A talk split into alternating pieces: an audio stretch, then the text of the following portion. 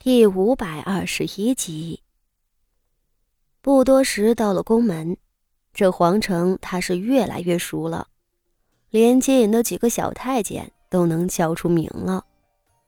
太监们满脸陪笑，绕过了前头所有的轿子，打着签儿的来到徐家的马车跟前，恭敬作揖。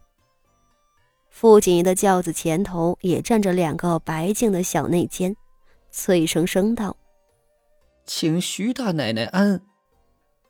只是第一个从轿子上下来的是妾室花招。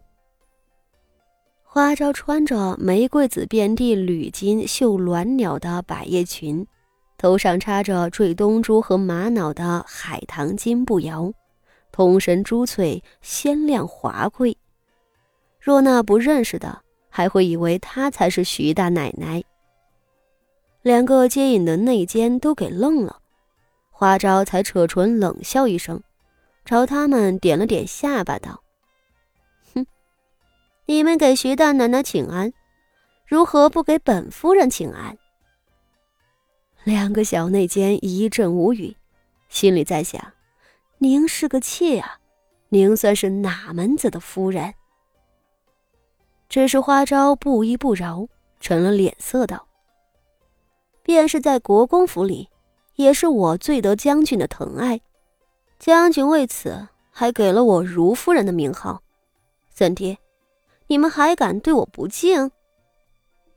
这两个内监对视一眼，思忖着，没必要为了一个妾得罪许大将军吧。再者，他们生来就是伺候人的，多请一次安也没什么吧。遂连忙朝花招作揖。口中奉承道：“奴才们有眼不识泰山。”花招这才满意，转手率先跨了出去。他这一步，愣是走在了徐家家主国公爷的前头，而国公爷后头的几位少爷小姐们，更是落了下乘了。国公爷一阵无语：“你，你，你。”你一个奴婢！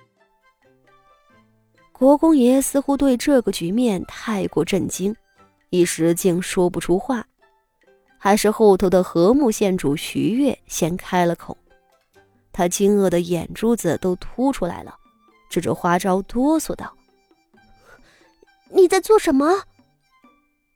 花招头也不回的往前走，后头人简直看得头晕目眩。就在老国公爷即将吐血之际，刚从轿子上被扶下来的傅锦仪，提着裙子慌张地冲了上去，他的眼眶里溢满了泪水，奔到国公爷的跟前，哀哀道：“父亲，您息怒啊！这花招的脾性，您又不是不知道。在府里时，我虽身为正室，却不敢违抗他。”如今这是在宫门口，非等闲之地，您千万别，千万别和他一般见识。国公爷一口火堵在喉咙，直气得翻白眼。傅锦衣又求道：“上一回祖母进宫来，皇后娘娘教训的那些话，您不会忘了吧？”提起这一茬。国公爷如同被泼了一盆冷水，长子的脸色刹那间变得雪白。皇皇后娘娘，他喃喃念着，硬是把一肚子脾气都憋了回去。是啊，皇后上一回可是明着敲打李氏，让他不准在进宫找麻烦。李氏好歹是皇后嫡母。还是第一次听见这么重的话，回去后吓得睡不着觉。也正是因为这个，今日万寿节，李氏愣是没敢进宫，向圣上告了假。国公爷听说后，也是心惊胆战。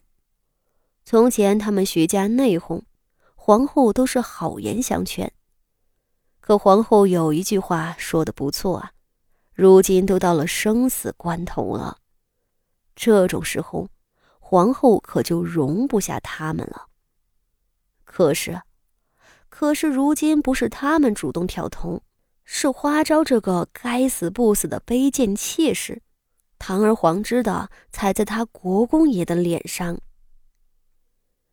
国公爷的脸颊拼命的抽动着，半晌，他几乎是含着泪低下了头。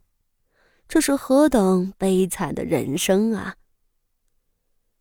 傅锦衣瑟缩的退了下去，模样楚楚可怜。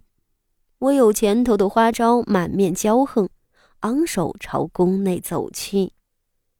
这一回被圣上邀约进宫的贵人们为数众多，不少人跟在徐家身侧，都瞪大眼睛瞧着这一场大戏。这。这原来那传言竟是真的。众人窃窃私语道：“徐大将军真的把个奴婢出身的妾室捧上了高位，娶妻也是专程挑了个出身不高、老实听话的。哟，这徐家宠妾灭妻的家风，不是祖上流传下来的吗？” 有一好事者凑上来。笑嘻嘻的说道：“徐家众人只觉得满脸火烧了一般。若说从前花姨娘的存在只是个传说，那么从今日起，她就是京城里比薛姨娘更具有八卦价值的名角了。”众人都各怀心思的往里走，一路上很是热闹。宫道两侧的园林景致都是特意打理过的，不时有工人们匆忙捧着各色喜庆的物事奔来奔去，四处宫殿里都传出了丝竹管弦之声。这一回的万寿节果然是大办了。凤坤宫外头更是张灯结彩，大家按着次序进大殿跪拜。皇后今日的妆容额外华贵，和以往的模样似乎有些不同了。衣裳的颜色更嫩了，脸上的胭脂也更娇了，瞧着像是年轻了几岁。有那相熟的外民妇和皇后奉承道：“ 皇后娘娘今日的气色可真好。”皇后却是面露苦笑，没有答话。等命妇们行了大礼，皇后遣众人去太液池边上游湖赏景，自个儿则点了徐家、林家、陈家几家走得近的，另有冯家、张家等京城里数得着的名门望族，一同进了后头一间大殿里摆膳。